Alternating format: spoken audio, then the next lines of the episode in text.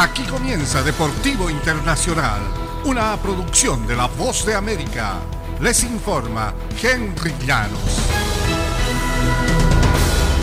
En el abierto de tenis de Miami, los aficionados españoles invadieron el Hard Rock Stadium con sus banderas el domingo ondeando el símbolo patrio cada vez que Carlos Alcaraz hacía algo bien y Alcaraz les mantuvo ocupados hasta el último.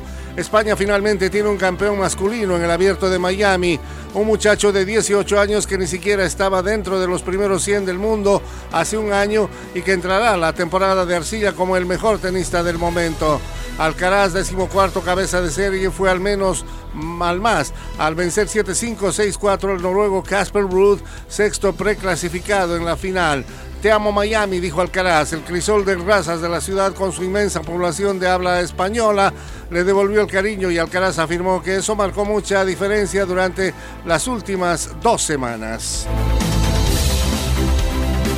Y un retorno como ningún otro para Tiger Woods podría estar gestándose en el Masters a solo 13 meses de que Woods sufriera daños en su pierna derecha tan graves que los médicos consideraron la amputación. El superastro del golf llegó a la Augusta National ayer domingo al mediodía y calentó en un campo donde había más fotógrafos que jugadores. Woods golpeó pelotas durante aproximadamente 20 minutos y después se subió a un carrito para hacer el recorrido por el campo que el domingo está cerrado para todos excepto los jugadores y Cádiz. De por sí una atracción estelar, el entusiasmo por el cinco veces campeón del Masters se ha disparado más tras el aparatoso accidente automovilístico que tuvo. Todavía falta por confirmar la decisión si jugará el torneo, dijeron. En un mensaje en su cuenta de Twitter el domingo en la mañana, Woods anunció que iba a Augusta para retomar su preparación para el Masters y que su participación será una decisión de último momento.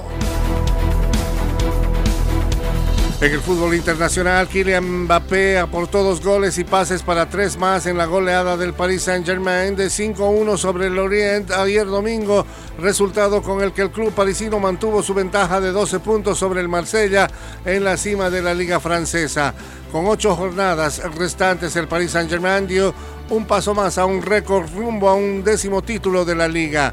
Mbappé ofreció la chispa al cierre con un tiro rasante que el guardameta Matthew Dreyer logró desviar. Poco después, el atacante francés dio pase para gol a Neymar, quien había roto el empate a cero a los 12 minutos al definir solo frente al portero. Los locales ampliaron su ventaja 2-0 cuando Mbappé anotó con su jugada distintiva. Mbappé, toda una figura. Y hasta aquí Deportivo Internacional, una producción de La Voz de América.